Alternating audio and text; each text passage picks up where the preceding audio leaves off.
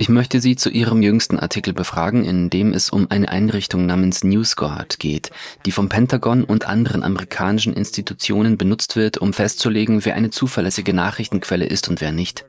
Auf dem Bildschirm ist die Überschrift Ihres Artikels zu sehen, den Sie auf Ihrem Substack Racket News veröffentlicht haben.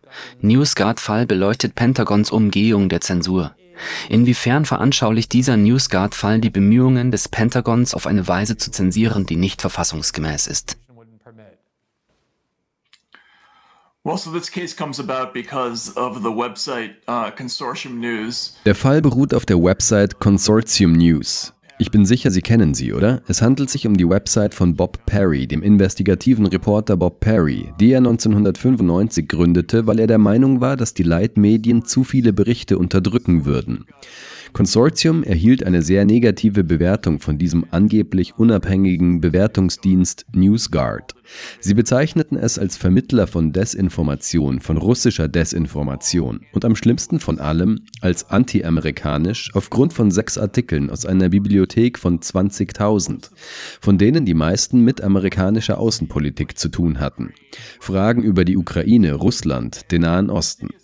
Das Heimtückische ist jedoch, dass NewsGuard einen 750.000 Dollar Vertrag mit dem Verteidigungsministerium, dem US Cyber Command, abgeschlossen hat, um ein Fehlinformationsfingerabdruckprogramm durchzuführen.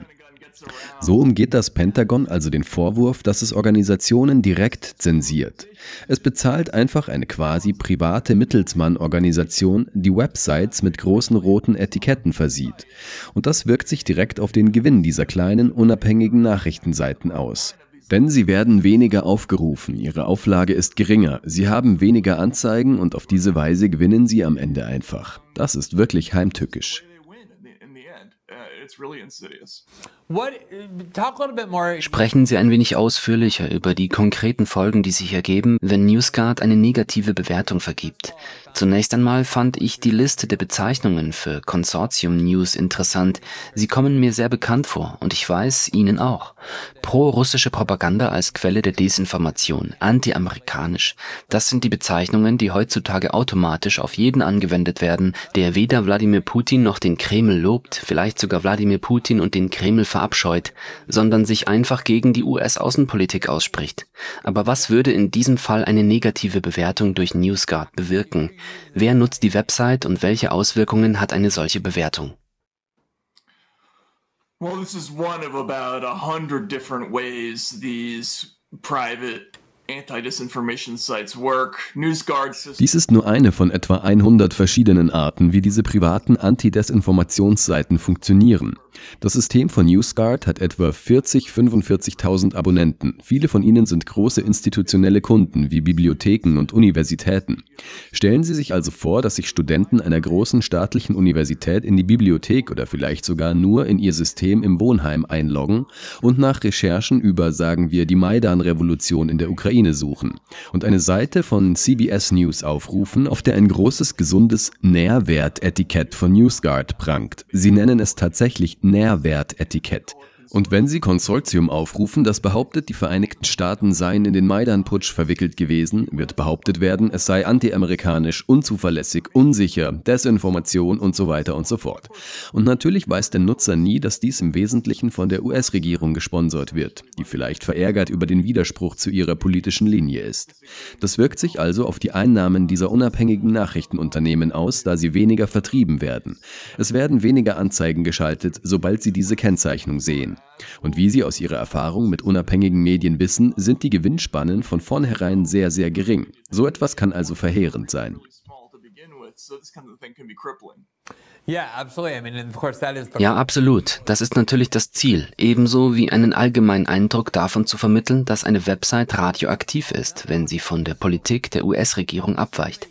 Genau dazu möchte ich Sie befragen, denn Sie haben über die Jahre hinweg demonstriert, wie auch ich, dass die wirkliche Ideologie oder die wirkliche Voreingenommenheit der amerikanischen Medienkonzerne, der größten Medienkonzerne, nicht so sehr im Gegensatz zwischen links und rechts liegt, obwohl dies auch vorkommt, sondern in der Unterwürfigkeit gegenüber dem US-Sicherheitsstaat, den mächtigsten Institutionen der Vereinigten Staaten.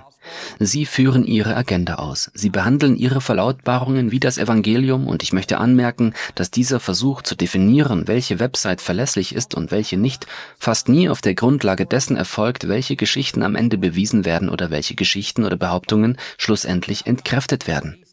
Natürlich würde ich nicht wollen, dass das Pentagon so handelt, aber wenn sie es täten, wäre es zumindest ein Versuch in gutem Glauben. Aber es scheint so zu sein, dass der entscheidende Faktor in jedem Fall das Ausmaß ist, in dem die Behauptungen dieser Institutionen, einschließlich des Pentagons und der CIA, rezitiert und bestätigt werden und deren Agenda eher gefördert wird als beeinträchtigen. Sehen Sie hier einen Zusammenhang zwischen der Entscheidung, wer den Keks, den kleinen Klaps auf den Kopf und den goldenen Stern bekommt und wer eine Warnung, die zur Vermeidung dient, bekommt? Yeah, Glenn, I mean, I think you're exactly right.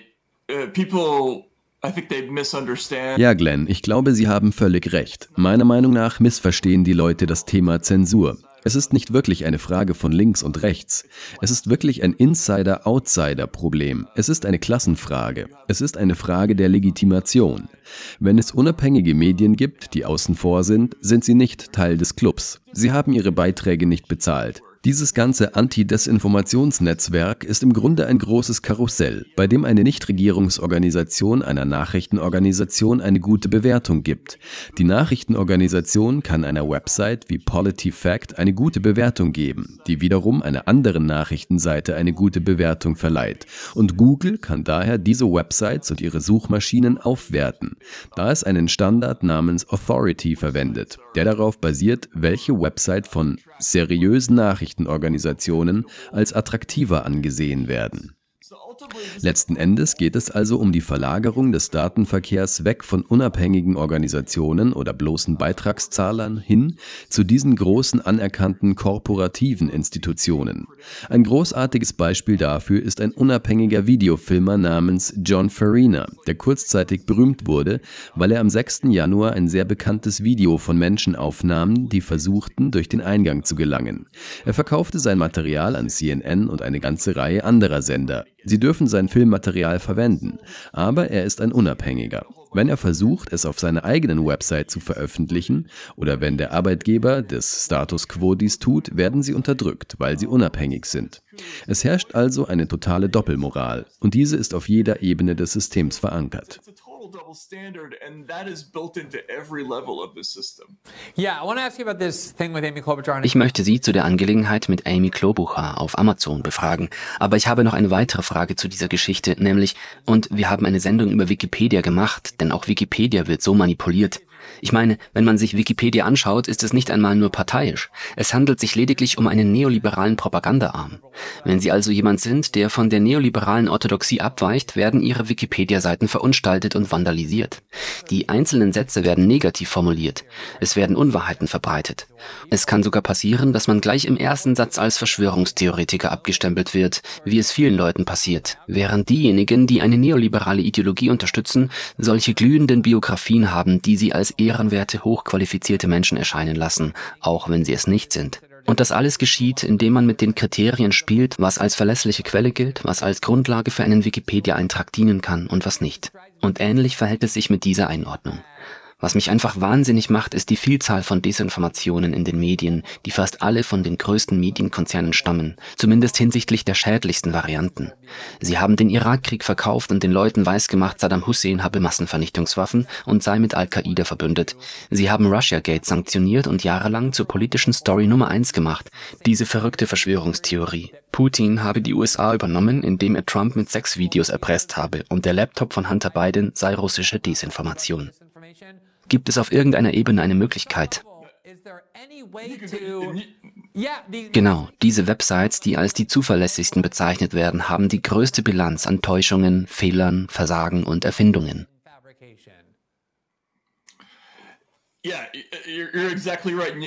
Ja, Sie haben recht. Auch hier kann man historisch zurückgehen, nicht wahr? Denken Sie nur an die Maine oder den Golf von Tonkin oder die Missile Gap, die Raketenlücke. Ich meine, die schädlichste Desinformation ist fast per Definition immer die offizielle Desinformation. Und der einzige Schutz der Öffentlichkeit dagegen ist die absolute, uneingeschränkte Meinungsfreiheit. Denn eine freie Presse ist in unserem System so konzipiert, dass sie die Regierung zur Ehrlichkeit bewegt und davon abhalten kann, im Grunde genommen ungehindert zu täuschen, und zwar auf ganzer Linie. Wenn man all diese Kontrollen nur der unabhängigen Presse auferlegt oder nur der Presse, aber nicht der Regierung, dann erhält man eine Regierung, die ein Monopol auf Desinformation hat, was die Sache noch schlimmer macht. Dann gibt es keine Angst mehr vor weiteren Arten von Massenvernichtungswaffenübungen oder Sie wissen schon, vor einem weiteren Russia Gate oder einer der vielen Täuschungen, die während Covid geschahen. Das ist ein riesiges Problem. Und ich glaube, die Leute verstehen wieder einmal nicht, was der Zweck des ersten Verfassungszusatzes ist. Er soll uns vor dieser Art von Dingen schützen, nicht sie ermöglichen. Yeah, um ja, wahrscheinlich ist das beste Beispiel Covid, wo eine offizielle Verlautbarung nach der anderen entkräftet wurde. Und all diese Medien, die das Gütesiegel Vertraut ihnen tragen, waren diejenigen, die ständig gedankenlos jede dieser Behauptungen von Fauci und den Gesundheitsinstitutionen verbreiteten, die widerlegt wurden. Und diese unabhängigen Websites, von denen NewsGuard sicher sagt, dass man sich vor ihnen hüten und sie meiden soll, stellten diese Behauptungen die ganze Zeit in Frage und bekamen am Ende recht. Und dennoch ändern sich diese Rankings nicht, weil es nicht um Zuverlässigkeit geht, sondern um die Kontrolle von Informationen. Ich möchte Sie zu dieser anderen Thematik befragen, über die Sie geschrieben haben. Sie veröffentlichten einen Artikel. Wir haben auch über diese Geschichte berichtet. Wir hatten nicht den gleichen Titel für unseren Bericht wie Sie, aber Ihrer lautete Amy Klobuchar, Sie sind das Letzte. Es ging darum, dass Amy Klobuchar und ein anderer führender Demokrat im Kongress, der Mitglied irgendeines Ausschusses ist, ich glaube des Wahlausschusses, an Amazon geschrieben haben und im Grunde darauf bestanden, dass Amazon alle Nachrichten, die von Rumble und Substack stammen, von seinen Diensten ausschließt. Unsere beiden Plattformen, was bedeuten würde, dass Amazon alles, was wir berichten, nicht mehr verwenden darf, unabhängig von den Inhalten. Für diejenigen unter Ihnen, die diese Sendung nicht gehört, nicht gesehen haben oder sich nicht daran erinnern, erzählen Sie bitte, was Amy Klobuchar unternommen hat. Hier ist die Überschrift. Twitter-Files extra, Amy Klobuchar ging zu weit, selbst für Pro-Zensur-Medien. Und sie sprechen hier von den Twitter-Files, die jubelten, als einer ihrer Zensurvorschläge verboten wurde. Es gibt etwas in den Twitter-Files über Amy Klobuchar und dann diesen anderen Fall, in dem sie zu Bezos und Amazon geht. Der Fall Bezos, der sich gegen Substack und Rumble richtet, ist ein klassisches Beispiel für diese Art von Karussell. Ich meine, es gibt noch andere Analogien, die wahrscheinlich zu unhöflich sind, um sie in der Sendung zu verwenden. Aber sehen Sie, wir sind noch nicht bereit, diese zu verkünden, aber ja. Es ist im Grunde eine Umgehungsstrategie. Es beginnt mit dem Artikel in der Washington Post, richtig? Eine Beschwerde über das Zitieren von Substack und Rumble durch Alexa und einige der Mitwirkenden weisen auf das hin, was sie als Wahlfehlinformation bezeichnen oder behaupten, dass die Wahl 2020 von Trump gewonnen wurde. Und als Ergebnis dieses Artikels haben Amy Klobuchar und der andere Kongressabgeordnete, den sie erwähnt haben, Joe Morell aus der Gegend von Rochester in New York, einen Brief an Jeff Bezos, jetzt bei Amazon in der anderen Hand, in dem sie ihn auffordern, Maßnahmen zu ergreifen, um das versehentliche Zitieren einer unserer Websites zu verhindern. Sie verstehen Rumble oder Substack. Und noch einmal, das Entscheidende an dieser Sache ist, dass es sich um das gleiche Muster handelt, wie im Fall von Consortium. Consortium hat sechs Artikel, die das Pentagon beanstandet, aber es wurden alle 20.000 Artikel in ihrer Bibliothek abgewertet. Hier sind es Gott weiß wie viele Artikel in Substack oder Rumble, die sie beanstanden. Aber sie wollen im Grunde die Zitierbarkeit der gesamten Plattform verbieten. Und das kommt von der Washington Post, die übrigens eine ganze Reihe von Korrekturen abdrucken musste, nachdem ich etwas auf Substack geschrieben hatte und sie mich dafür nicht einmal anerkannten, was noch eine andere Bemerkung ist. Aber insgesamt ist es nur eine Organisation des Establishments, die zu einer anderen sagt, Hilf mir. Und dann appellieren sie an eine dritte Organisation, die mit ihnen in Verbindung steht. Ich habe keinen Zweifel daran, dass dies wahrscheinlich am Ende so geschehen wird. which is related, and they're gonna. I have no doubt that probably in the end, this is what's gonna happen. Richtig. Und auch bei diesem Zeitungsartikel wird oft auf diese Desinformationsexperten zurückgegriffen, von denen viele von Big Tech oder dem US-Sicherheitsstaat finanziert werden oder von einer Handvoll neoliberaler Milliardäre wie Pierre Omida, George Soros und Bill Gates. Craig Newmark, der von dieser Sache besessen ist. Und so gibt es dieses, wie Sie sagen, Konsortium. Und Sie haben diese Art von Zensurindustriekomplex beschrieben. Und wissen Sie, woran mich das erinnert? Damals, als Dick Cheney der New York Times die Information zuspielte, dass Saddam Hussein versucht, Aluminiumröhren zu kaufen, die nur für Atomwaffen verwendet werden können, und sie es dann druckten, und dann ging er zu Meet the Press und erklärte, dass er keine geheimen Informationen weitergeben kann, die ihn wissen lassen, dass Saddam Hussein Atomwaffen will. Aber oh, es gibt einen Artikel in der New York Times, der gerade heute erschienen ist, also kann er darüber sprechen, weil es ein Leak gibt, das besagt, dass Saddam Hussein nach Aluminiumtuben sucht. Und es war die gleiche Art von Kreislauf, bei dem alle zusammenarbeiten, um das gemeinsame Ziel zu erreichen. Lassen Sie uns also über dieses Problem mit den Twitter-Files von Amy Klobuchar sprechen, bei dem die Twitter-Führungskräfte anscheinend genug von ihrem Gezeter über die Zensur hatten und feierten, als man ihre Forderungen im Grunde ablehnte. Was ist da passiert und was ist die Grundlage für Ihr Wissen darüber? Zunächst einer der Gründe. Ich bin diese Woche mit Amy Klobuchar einfach nicht mehr zurechtgekommen. Ich meine, es war ein langes Jahr, Glenn. Ich werde Sie nicht anlügen. Und dieses Zeug, die Anzahl der Vorfälle, die an der Sprachfront passiert sind, alles von sogar die kürzliche Inhaftierung von Owen Schroyer bis zur Verhaftung in Deutschland von dem mir vertrauten Dramatiker C.J. Hopkins für ein Buchcover. Ich meine, es gibt einfach eine Million verschiedene Arten, wie Druck ausgeübt wird. Und als sie diese Woche diese Aktion unternahm, fiel mir auf, dass ich sie schon so oft in den Twitter-Files gesehen hatte. Dass sie dabei war, diese ganze Angelegenheit wurde, glaube ich, im Jahr 2017 mit dem Russia Gate zum Problem. Und es gab einen Moment, in dem der Geheimdienstausschuss des Senats Twitter stark unter Druck setzte, seine Anzeigenpolitik zu ändern, woraufhin sie erwogen hatten, Gegenmaßnahmen zu ergreifen. Und die Antwort an Twitter lautete, wenn Sie uns in dieser Sache das Leben schwer machen, werden wir neue Gesetze erlassen, die wir Ihnen vorlegen werden. Twitter dachte, sie würden bluffen. Als nächstes erfuhren sie von der neuen Gesetzesvorlage von Amy Klobuchar, dem Honest Ads Act, der das Silicon Valley streng überwachen würde. Von diesem Zeitpunkt an begannen sie, den Kongress in Bezug auf die Moderation von Inhalten sehr ernst zu nehmen. Sie schufen neue Standards, die im Grunde besagten, dass wir selbst entscheiden, was Desinformation ist und was nicht, wenn es sich um normale Inhalte handelt. Aber wenn der Sicherheitsstaat dies sagt, werden wir die Inhalte auf sein Geheiß entfernen, wenn es sich um Werbung handelt. Dann gibt es noch eine ganze Reihe anderer Vorschläge, die sie im Laufe der Jahre gemacht hat. Zum Beispiel die Forderung nach neuen Befugnissen für den Direktor des Nationalen Nachrichtendienstes, um gegen Fehlinformationen vorzugehen. Es gibt ein neues Gesetz, dessen Verabschiedung sie forderte, und sie drängt Google, neue Standards zur Beschränkung von Inhalten einzuführen.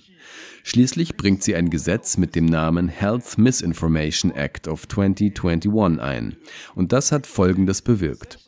Es hätte im Wesentlichen den Minister des Gesundheitsministeriums mit der Definition aller Gesundheitsdesinformationen beauftragt. Und von diesem Zeitpunkt an könnte jede Person, die Desinformation im Sinne der Definition des Ministers für Gesundheit und Soziales begeht, verklagt werden.